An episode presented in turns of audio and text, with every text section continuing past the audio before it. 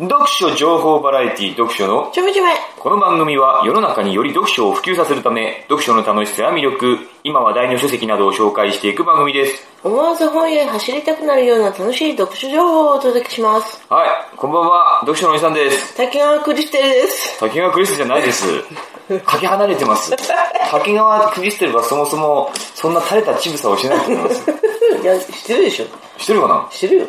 滝川クリステルはちぶさはどのぐらいの大きさなんですか大きくはなあって B。いじゃあ小さい小さいか乳首はじゃあ干しぶどうですかもういや、どうだろう。星ぶどうじゃないんじゃないあー、でもな孝太郎誰ー。違う違う。小泉誰しんじろう。進次郎小泉進次郎にいやなんでもないいやー、びっくりしましたよ。家にいたんですよ。はい翔太くんがね、はい手足口病だからね、はい、あの、広尾見てたら。ひるおび広尾。広尾。うんまあ、主婦っぽいそう、主婦なことをやっててね、テレビつけっぱなしでなら、急にね、首相官邸ですよ。うん速報速報。そ速報ですか。あ、速報流れましたもんね。あ白い白文字に、うんうんあてのテロップに流れてね。テケテケ、テケテケ。か携帯にも入ったな速報あ、でしょマジか。別にそんな速攻で流すようなことじゃないと思うんだけれどもあー結構私好きなんですよ。誰が小泉さん。小泉進次郎さん進次郎さんうん孝太郎はお兄ちゃんそう。いいですね。できる男っぽくてね。裏がありそうな顔はしてるけどねあなたほどじゃない。違う違う違う違う僕は裏ないでしょ僕ほど裏表がない人間はいないと思うあるでしょ。ピュアだから、ピアサポーターだからあれピアサポーターの話したっけだってしたしたのかな あれでしょ病気のあれでしょ病気のね、そう滝川クリステルはあんまり僕好きじゃないんですよそんなか好きじゃないって性格が好きじゃじゃないとかじゃなくてこの見た目があんまり僕の好みではない別あに僕そうだの僕の好みじゃないからなんだって話だけれどもねあなた、あなたの好みであるは必要ななる必要ないから。ただ、意見を言うならば、滝川クリステルは僕のあんまり好みではないから、正直その滝川クリステルと小泉孝太郎うんさんが結婚したことについては何も進次郎思わなかった。新次郎、あ進次郎小泉進次郎が結婚したことについては正直何も思わなかったです。ああそうですかそれより僕は木南遥と、あの、誰だっけ、ああたたま玉木宏玉木宏玉木宏です、僕の木南遥が取られたことの方がショックだったね。ああそう木南遥は僕の好きなタイプのそれより女性でねしたもっこりもこみちがねもっこりもこみちがどうしたのもこみ平山ち。あ綾、と結婚したとかってね平山綾って、ずいぶん前にブレイクした女の人じゃないですか。結構そう僕が30高校生とかの時、 35歳になってたねまだ20代かなと思ってたら平山綾って今何してんのえ女優さんですよあ、そうなのそうですよ何舞台かなんか、ドラマに出てんのああそれはどうかなでも結構出てんじゃないですかやってんじゃないですか何か平山綾って当時は何してた人女優何で出てきた人女優じゃないですか女優なのホリープロスカウトキャラバンであそなうなのんなんか賞を取ったんでしょ平山綾も僕はあんまり好みのタイプじゃない。いいやあなたの好みは私だからあなや、たあのなたのと、あなたでもないけども。あなたの好みは私だからとにかく僕の好みである必要はないから。いやあなたの好みは私だか違うら違う違う違う違う。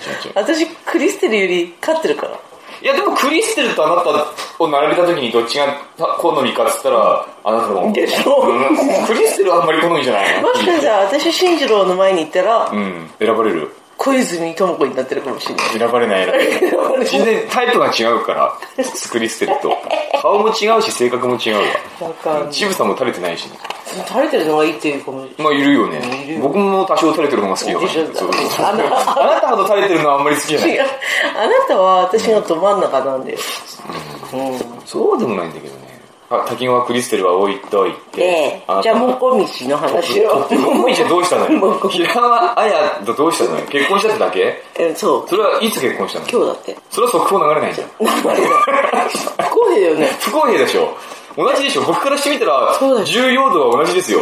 そうだねうん僕からしてみたら同じ。うん、だからこう、クリステルと小泉孝太郎。信じる小 泉進次郎とクリステルの結婚が速報流れるならば、もこみちと平山への速報流れても、平等に流してほしいなとそうだね思うところですね。もこみちと平山綾は似合ってるんですかお似合いに似な合ってますねあ、そうなんですか。んあなたは小泉信じる進次郎。進次郎と滝川クリステルはお似似合っ合いてだまっすて。似合すごい似合ってるそうもん40だからね、もう滝川クリステルも。 41ね。 41。うん。ちょうどいいんじゃないですか。そうですかちょうどいいですよ。うん。 41って言ったらあなたが何おっとしですよ。おととし。うん。翔太くんをちょうど妊娠してたぐらいですかああ、そうかも。 あ、そうですか。おじゃあちょうどいいですね。何がちょうどいいのか知らないですけど、ちょうどいいですね。話がまとまったところで。いいですねは。いや、あのね、いなんだろう。いや、こんな話する、今、滝川クリストの話は全然予定になかった話なんですけれども、僕が今日話したかったのは、別に本の話はまず置いといてなんだけども、じゃあ、もこみちの話。もこみちの話します戻んないえ。戻んない。もこ何みち何もこみちは何歳いいなよ、いいよ、いいよ。何、何、何。いや、僕雑談力ついたなと思うんですよ。楽しいか何が楽しいか。楽しい、その雑談。そうそう楽しく人と普通に雑談する。無理して、こう、あないか。それは無理してることはあるかもしれないけどそれはダメなんだな。どうだろう誰がこの雑談力を鍛えたと思います私。いや、違うって 違うんだあなたは、まあうん、そうだ、違うんだって。あの、記者新聞記者になってから、なんでいや、あなたはその前から、その私の手本となるような人間ではありましたけれども、記者になってからね、僕毎日、警察署に行くんですよ。おー悪いことしてるわけじゃないですよ。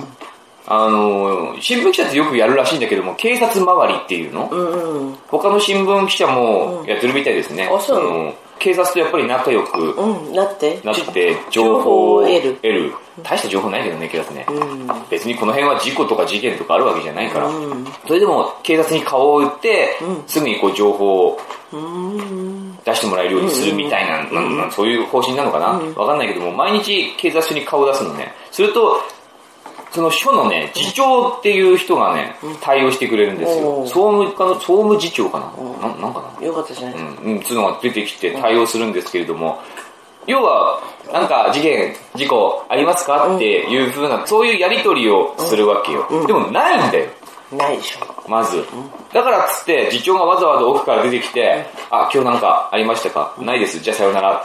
じゃあ、なんかこう、まあなんか味気ないじゃないですか。寂しいねね毎日座って顔出してさ、今日なんかありますかいや、ないです。じゃあ、さよならって、うんうん今日なんかありますかないです。さよならって、んどうもありがとうございます。さよならって。うん。なんか気まずいじゃないですか、そんなこと毎日やってるのも。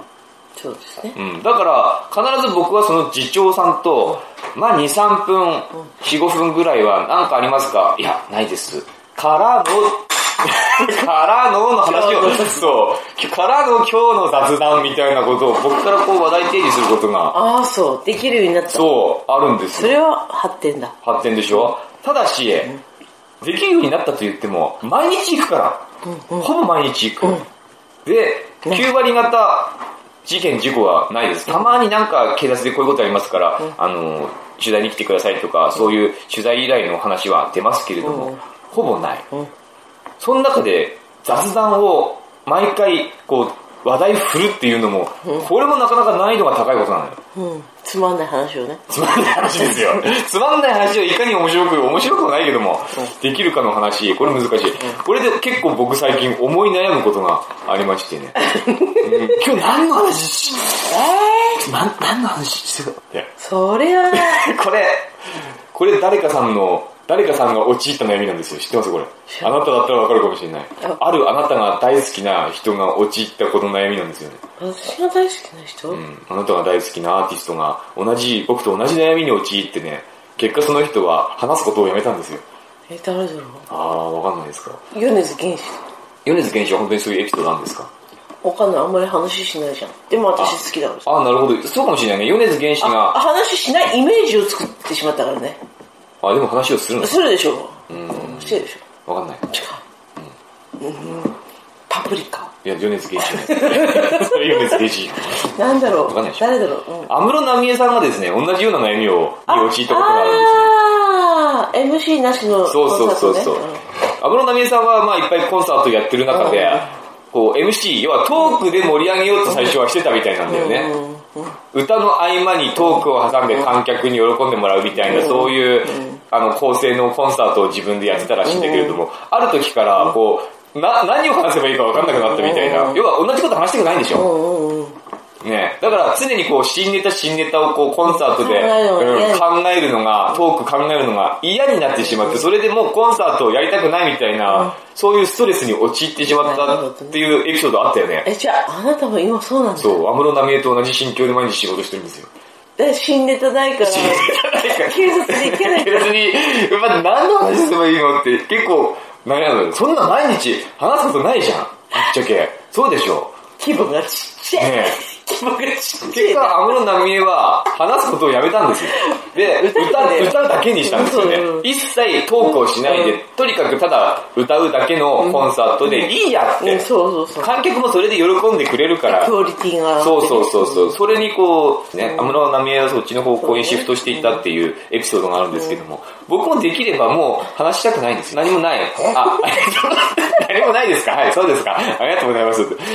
ね、いちいちこう、何もないですかあそうですか。実はですね、昨日、もうなんとかの児童館に行ってきまして、こういうイベントがあったんですね、とかっていう話をね、結構僕は無理やりしてるんで。あそれはやめた方がいいや。めた方がいいのつまんないかもしんない、相手を聞いいて。いや、でも結構楽しそうに聞いてますよ。や、無理して聞いてる。そうですかだからそういう無理して聞いてるかもよというあなたのその指摘もまた僕のプレッシャーになっていくわけ ですよわかりますかちなみに明日は何の話をする明日はですね、何の話しようか。今考えてるんだ。何もないんだよ、明日は、本当実際。眠れなうい。ん。明日乗り越えれば土日は行かなくていいから。あ、そうか土曜日は行かなくていいから。うんうんあ、土曜日行ってないんだ。土曜日はやってないですから。やってないっていうか、まあ、あいないのー、警察はやってますけども、そのフルかフル稼働はしてませんから、警察そうかはそう。かうん。いや、あの、なんだ、当直みたいな人がいるだけですんで、行きません。なんか、事故とかがあった場合は聞きに行ったりしますけども、当直の人に。まあ、あの、日課の警察周りは行きません。明日乗り越えればいいんですよ。で、たまにですね、行くと、次長がいない時がある。おう一週間に一回あるかないか、今二日続けていなかったりもするんですけども、なんか外出中ですとか、えっ、と、会議中ですみ避けらたれいなてんじこと。いや、避けられてるわけがないと思うんゃでないうん、そう。す。ない、一応やっぱりね、そういう対応に慣れてる人だから、だって僕だけじゃないもん、座ってくるのあ、は。そうなんだ。うん。え、他の新聞社も来るってことくるくるくるくる。それで一日終わっちゃうじゃん。いや、そんな、そんなひっきりなしに来ないですよ、誰そうもなんだ。うん。他の新聞社は毎日は来ないと思いますよ。あんただけうん。毎日来るのは僕だけ。うん。うぜえなと思ってるかもしれない。だうねん。ちょっと嫌だね。 だいぶ嫌だよって。え、明日だね、話す。明日何話すかね。芸能ネタ言っ たら芸能ネタ、滝川クリステ ルとあ、、それもう古いから。何じ ゃん、もこみちと平山。もこみちもまあ、もう一日置いたらもう古くなっちゃうそ。れこそそういう話ですよね。あその、こをね、なんですネタ。速報ネタそこをネタ。何ですか裏が取れてないけど、多分そうだろうっていうネタ。例えば、例えば何がありますか誰々が覚醒剤やってるとか さ。それはちょっと危ないんじゃないかってやつでそういう話するのは。でも、覚醒剤の話はね、あの、あ、そうなんだって思ったのが、ある事件、覚醒剤取締法で、まあ、逮捕されたっていうニュースがこの近近辺でね、逮捕された人がいて、そのあそう発表があったんですよ。警察から、報道発表ですよね、こういうことがありましたので、どうぞ報道してくださいっていう報道発表があったんだけれども、それがもう2、3週間前に逮捕された話だったわけよ。その、例えば、今8月入ったばっかりでしょ、で、今報道発表が流れてきた。それが見れば、7月の半ばぐらいに逮捕されてる、その、その事件の報道発表が今されるわけよ。で、なんでこんな遅いんだろうって、覚醒剤取締法のね、なんでこんな遅いのって、逮捕されたらすぐ流すもんなんじゃないのと思って、報道発表があった後に、次長のところに聞きに行ったんですよ。これは、なんでこれ、こんなに逮捕されてから報道発表されるまで遅いんですかっていうふうに聞いたんだんですよ。なん聞いたんです聞いたん ですよ。それでなんて言われたと思いますなんなんて言われたと思いますこういうネタがあるとすごくいいんですよ。その、覚醒剤取り締まり法で、うんなんでこんなに遅いんだろうっていう単純な質問とかそういうネタがあればもう、すんなり話ができるじゃないですか。なんでだと思いますなんなんだろうね、わかんない。ええここで気づけば IQ 高いですよ。 IQ かう。ん。なるほどなと思う話ですよ、これ。あれじゃない確定するまで長いじゃない何が。あの、髪の毛の検査とかさ。いや、それはすぐわかるみたいですあそうよ。うん、要件とかもあるだろうし。使用してるとか持ってるというのはもうわかるから、もうそこでもう、容疑は固まりますから。あじゃあ禁断症状が出るか出ないかとか。うんどういうことそれえ、本人の。どういうこと禁断症え、もう、しゃぶがやりていいよ。状 だからそれ何何が、それ報道発表する何の関係があるのチャブがやりてえよって、あなたみ たいに酒がやりてえよって。裁あの裁判官の、そ裁判所の、あの通達が遅いとか逮捕したっていうのはもうそのまますぐ出せるじゃないですか。だってこの前は信号無視した男が、信号無視した男がいて、それをこう捕まえたら、ああのー免許も停止して て、マジでうん、免許停止したまま要は車の手で信号無視したと本。当それで現行犯逮捕されたっていう、本当そういう報道発表があったけれどへも、ーそれはもうすぐ報道発表ありましたから。おーつまり逮捕されたらすぐ報道発表があるんですよ、普通は。でも覚醒剤に関しては、すぐならなかった。2週間、3週間ぐらいしてからやっと出たんあですけど。、あれじゃないあ、わかった。はい、はい。うん。はい、どうぞあ。れじゃないあの、売人をね、突き止めるため。お惜しいいや、いいとこ言ってますよ。でもそれは、そんな感じあの、近い近い近い。ほぼ正解って言ってはいいかな。じゃあ正解あの、要 IQ は高い、まあ IQ 高い。その、覚醒剤でん、こういう男を捕まえましたうん。そして報道発表しました。新聞に載りますよね。すると、それを見たその関係者とか、近辺のその同じようなことやってる奴らが、うわ、やべえって言ってすぐ散らかっちゃう。雲の子散らすように逃げ始めちゃうって、あの、結果、芋づろ式にこう捕まえることができなくなっちゃうって、いうことなんですよなるほどねね。結局覚醒剤ってその人だけじゃないじゃないですか、関わってるものうが。結構周りに売人とかもいるし、同じようにやってるやつもいるしって、割と同じ罪を犯すやつが集団でゴロッとその辺にいるわいるから、報道発表しないで捕まえました。そしたらちょっとそれに関わるものをちょっと調べ上げて、逃げられる前に、まあある程度こう捕まえちゃってから、あるいは、あ、もうこれ以上は何も出てこないなっていうのが決まってから報道発表するっていうことになってるんだろうねこれはなるほどでしょこれ豆知識じゃないうん、わかった。うん、面白くないでしょ。わかるよ、わかる。その反応見ればわかる、わかる。え、で、その、でも、まあ、私も気になってるのが、明日あなた何言うんだろうまあ、その時になれば出てきますよ。やっぱ雑談力が高くなりましたから。あの、僕二重にしていいん ですよ。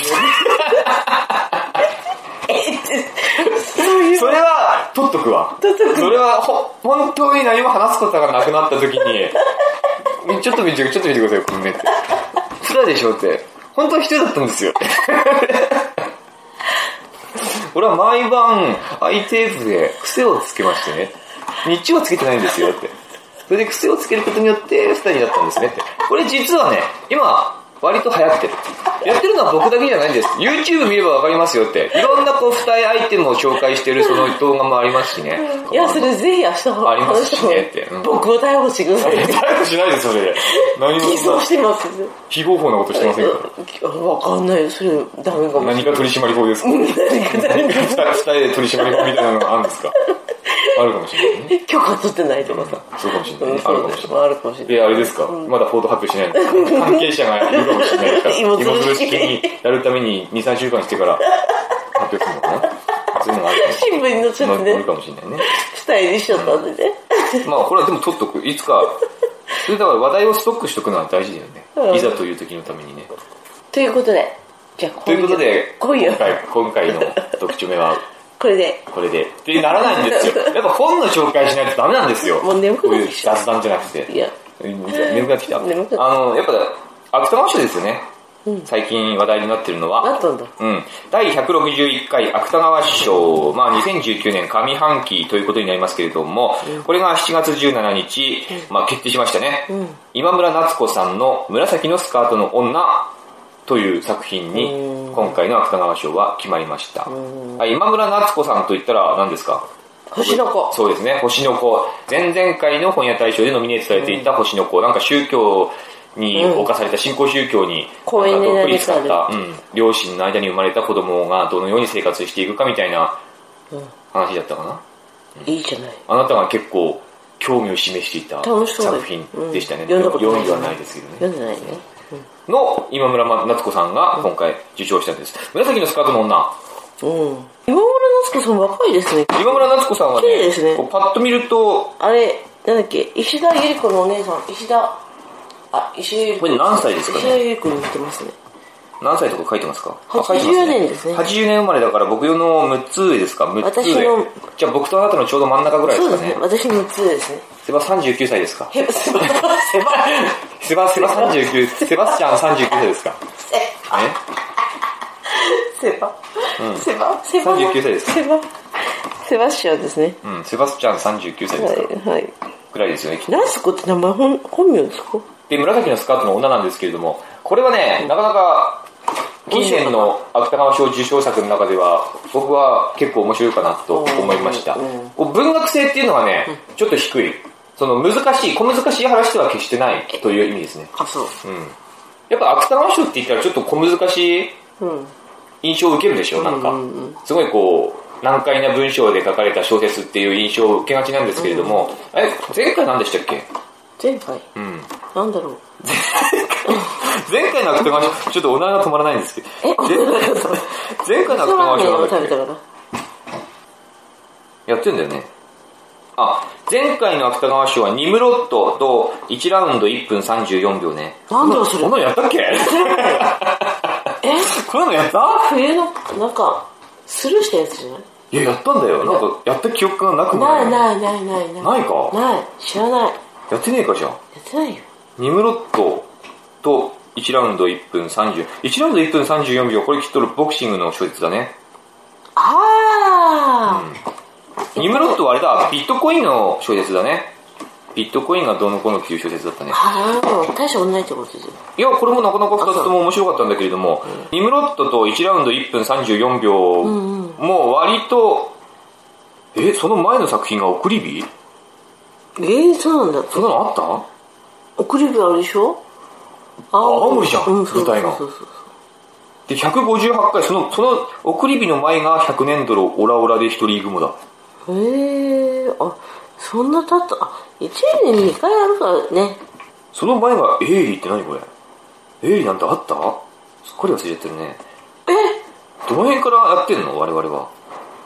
ちょっと待って栗原玲二さんが亡くなった栗原はるみさんの旦那さんで、まあ、紫のスカートの女は割と読みやすくて、ページ数も150ページぐらいで、本読み慣れてる人だったら1時間半ぐらいかな。まあ、2時間かからないぐらいでスッと、早い人は1時間で読んじゃうかもしれないけども、スッと読め読めちゃう感じ。で、紫のスカートの女っていうタイトル通り、紫のスカートの女っていうやつが出てくるんですけれども、冒頭からね。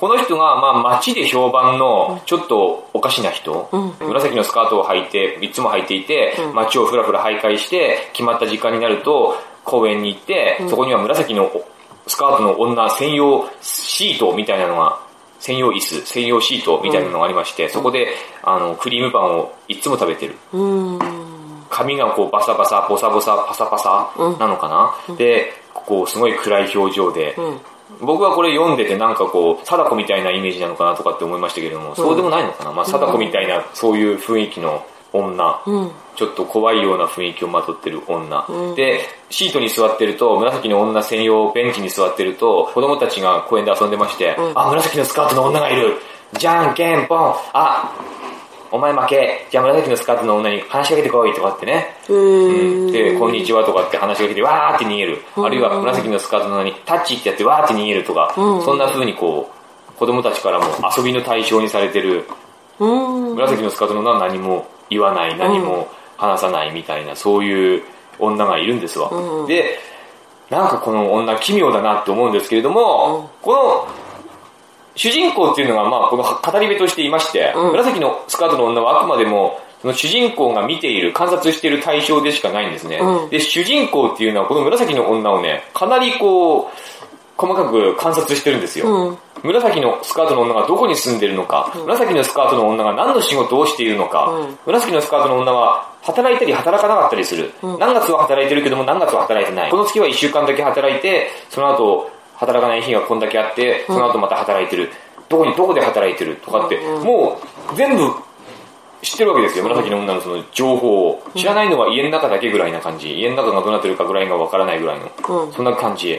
とすると、この主人公も相当おかしくないですかうーん紫の女はおかしい、明らかに。うん周囲からも浮いてる。周囲の人間もキーな目を向けている。うだけども、この紫の女に執着しているこの主人公、もう相当おかしいぞっていうところからなんかこう、奇妙な世界に結構入り込むことができる。うん。そして、紫の女が職を失いまして、まあ新たな職を探してるんですけれども、そこにこう、自分の職場うんに紫の女をね、就職するように誘導するんですね。うん紫の女のことが好きすぎて、うん友達になりたいんですよ、うん友達になりたくてコンビニに置いてある求人情報の紙をね紫の女のベンチに置いてちゃんと自分の職場、このホテルの清掃員、うんホテルの清掃員の職職をやってるんですけど職についてるんですけども、その職場は常に人手不足なんで、うんそこにちゃんと丸つけてその募集の欄に丸つけて、ベンチに置いておくするとその求人誌を読んだ紫の女が、あ、ここいいかもしんないっつって、電話かけて、なんと受かっちゃうと。うんそこからこう紫の女が自分の職場に行きまして、また紫の女観察日記みたいなのが始まるんですね。最初は紫の女は本当に暗い表情で、挨拶もろくにできない。みんなにじゃあ自己紹介してって言われても何も言えないようなそういう暗い女だったんですけども、何も使い物にならなそうな女だったんですけれども、そこからちょっとこう徐々に変貌を遂げていくんですね。うん、そこがちょっとこの小説のどのようにこの紫の女が変貌していくのか、そしてこの主人公、なんか紫の女をストーキング、言ってしまえばストーキングしているこの主人公もどのように変わっていくのか、うん。うん、どのような行動をとっていくのかっていうのがこの小説の見どころかなっていうふうに思います。楽しかったですかその。面白いですね、普通に。なんか人間のすごい醜さみたいなのがはっきり描かれてて、んうん人間の心変わりといいますかね、こんな風に人って変わっていくよねっていうのが、うん。うん割とこの短い、薄い短いっですねていうか薄い小説の中に何ページで結すか構150ページって言いました。うん聞いてないかもしれないけど言いました。芥川賞は全部薄いですね。なんか、規約なんですよ。規約っていうか。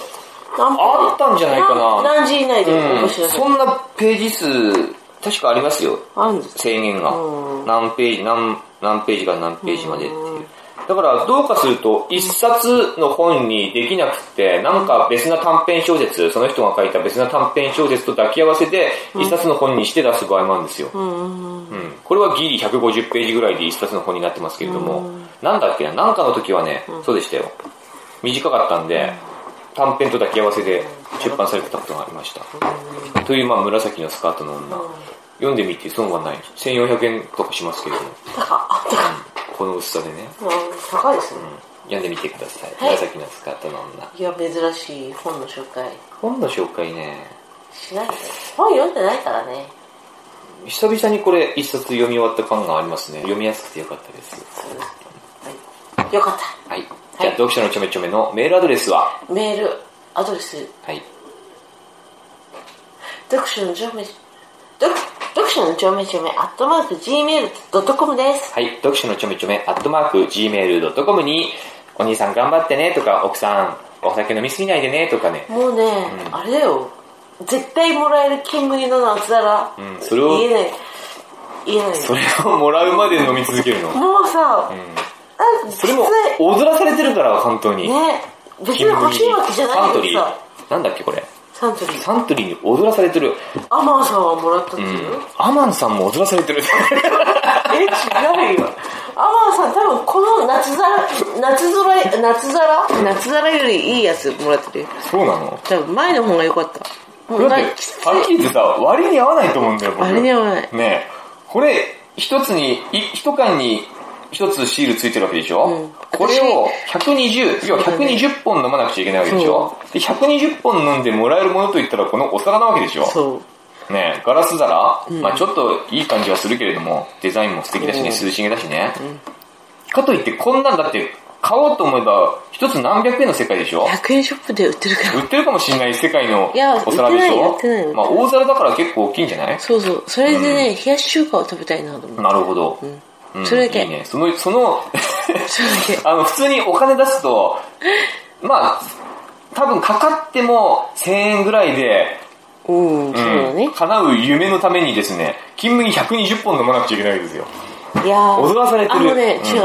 飲む理由ができて嬉しいのもあるよね。毎日2本飲まなきゃって。だからそう。飲む場じ ゃない。さありがたい。なん、なんだろう、そういう飲む理由だとかさ、なんかこう人の酒を飲みたいという欲望につけ込んでるわけですよ、これは。ありがたいね。ねつけ込んでんの。嬉しいねそ。ういう飲みたい欲を高めるわけですよね、こういう一日二本イベントをやってね。で、飲まなくてもいい酒をどんどん飲ませて、この1000円かいくらで買うような皿をプレゼントするわけですよね。いいじゃない。まんまと引っかかってる。ダメだよ。2本しか飲めない。3本目に飲めない。で飲まなくて2本しかないんだから。 2本しか、だからわざと2本しか買ってないの。 1本買えばいいじゃないですか。1本じゃもう間に合わないのか。 1本じゃ全然、いや2本でも間に合わない。間に合わないか19あと19日までだから。あと10日34本飲まなくちゃいけないようね。ん、あと10日。 10日で34本飲むの、?3 本飲まなくちゃいけないんですか。無理でしょ。だからじゃ、あもう無理じゃん。箱で買わないけどね。いやいや、 箱で買わなきゃいけなくて、無理じゃないですか。いや、欲しいんだけど。やめとけばもう。ここまで来て。うん。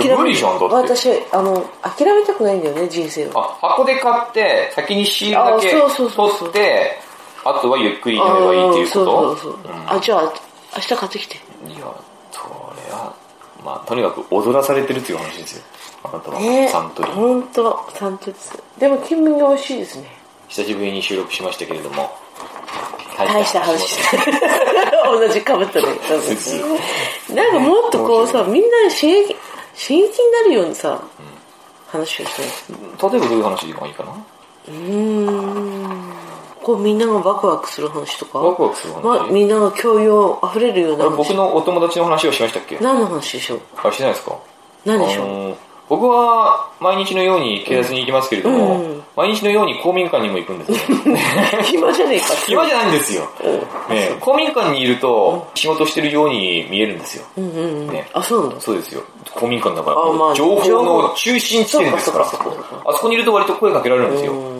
うん、これこれこういうことなんだけども、ちょっと来てくれない時代に来てくれないとか、そういう情報集まりますから、割とね。まあ、集まらないことがほとんどですけれども。でも行くんです ね。つまらないつまら ないするとね、あの、いろんなこうイベント、例えばこの前話したピアサポーターのイベントにも、しあの研修会にも来てたんですけれども、名前出すとあれだもんね、ちょっとダンベル体操クラブみたいな、おーダンベル体操クラブみたいなのにも入っててね、いろんなこう発表会でダンベル体操こ、れ新聞の記事になりますかダンベル体操を発表してるあようななた、ただの時間潰しでしょそういう公民館で行われてる講座とか、そういう研修会とか、ダンベル体操とかね、そういうのに参加してるある人物、男の人が、40代の男の人がいるんですけれども、今よく見るんですね。よく見るから顔見知りになっちゃって、あのー親友ですか親友になっちゃって、うん公民 親友でもない、親友になっまあ親友でいいですよ。親友になりましてよかった、公民館に行くとちょっと話をすることがあるのね。で、私公民館でネタを探してたら、その人が僕の横に立ってて話しかけてきまして、私、うんすごいネタ持ってる、すごいことしたって言うんですよ。すごいことしてうるん、僕すごいことをしたんです。なんだろうで、あ、何をしたんですかって聞いたらですね、あ、取材してくれますって言うんですよ。お取ー材してくれますって言って、うんいや、ちょっと、話を聞いてみないと、その新聞の記事になるかどうかわかんないんですけども、なんかネタになりそうな話ですかって言ったら、いや、100%記事になると思うんですけど、おーって言うんですよそう。じゃんお、じゃあちょっと聞かせてくださいよって。うんうんまあ、初めに言いましたけれども、この人ちょっとだけ精神に何かこう、異常がある、異常って言っちゃ失礼ですけども、障害があるような疲れちゃっ方なたんねですね。うん、疲れちゃって。疲れちゃって仕事してないから、あの、いろんな講座とかね、うん研修会とか行ってるんですようん。コミュニケーションは普通に取れるし、うんそういういろんな人と交流はしてるからね。いいじゃないですかね。で、その人が100%これは記事になるっていうから、僕じゃあ、なんでしょうって椅子に座って、じゃあゆっくりお話聞かせてくださいってうん聞いたわけ。うんするとその人は、20代、今40代ですけども、うん20代、うんまあ、前半、ん大学卒業してすぐにお菓子の製造会社におー就職しました。うんうんそこで、まあ、製造から品質管理、様々な仕事に取り組みまして、2年ほど頑張りました。おーすごいしかし、ある日、統合失調症、発達障おーあは害のような、うんこう、診断をされるわけですね。ー診断を受ける、急にうん、うんわけですうよ。ん分かんなかったんだわかんなかったんだうろうね。んそれによって、まあ、通院することになりまして、先に会社を辞めたのかな、なんか、何かがあって会社を辞めてから病院に行ったのかな、うんするとそういう診断を受けたのかな、うんで、まあ、通院することになりまして、要はそこから十何年ですね、病院生活が始まっあたらしいそんうでなんすだよ。長いねで、ここ何年か、何年か前に、もう治ってんじゃないかな。っうんおーていうか、薬飲んでるけども、薬いらないんじゃないかなって思ったんだそうです。うんうんねそこで薬を飲むのをやめたんですって。うん勝手に勝手に、そしたらあの割といい方向に向かったらしいのよ今までそういう人との交流をあんまり持たなかったんだけれども、薬をやめることによって調子が上がって、うんそういう仕事はしてないまでも、うんそういういろんなこの公民館で行われてる講座とか、そういう研修講習会とか、そのダンベル体操とか、そういうのにちゃんと出て人と話ができるようになったおーこれは回復だとうんよかったじゃないですか治ってるっうんて自分で思ったんだって、うんこれすごくないですか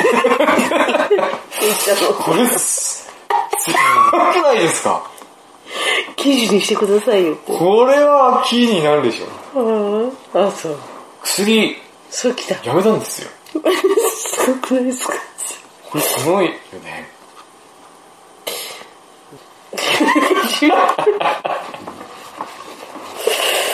うんうん困ったねさて、あなたならこの難局、どう乗り越えますか 今日の特徴は以上です。サラメシみたいな終わり方、はい。ということで、皆さん、良いま読た書、また次回、良い読書を。バイバイ